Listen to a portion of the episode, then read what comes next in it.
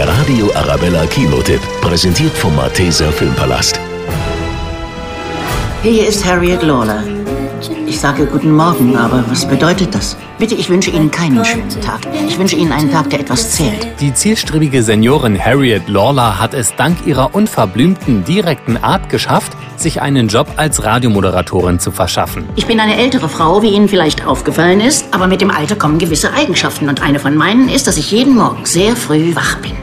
Das heißt, ich würde gerne den Rush-Hour-Sendeplatz von Don Silver übernehmen. Äh, ich, ich bin Don. Nein, Sie sind raus. Harriet sortiert ihr Leben nicht ohne Grund komplett neu. Nach ihrem Tod soll die Welt sie in allerbester Erinnerung behalten.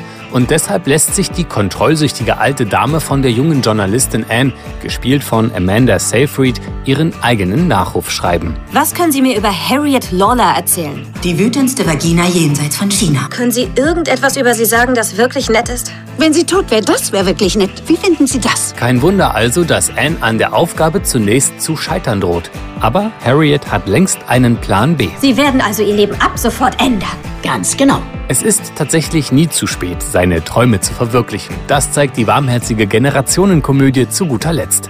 Hollywoods Grand Dame Shirley MacLaine überzeugt als liebenswürdiger Drache, der mit Hilfe von Amanda Seyfried versucht, sich mit seinem Leben zu versöhnen. Harriet, Sie sind wirklich ein harter Brocken. Ich bin, wie ich bin.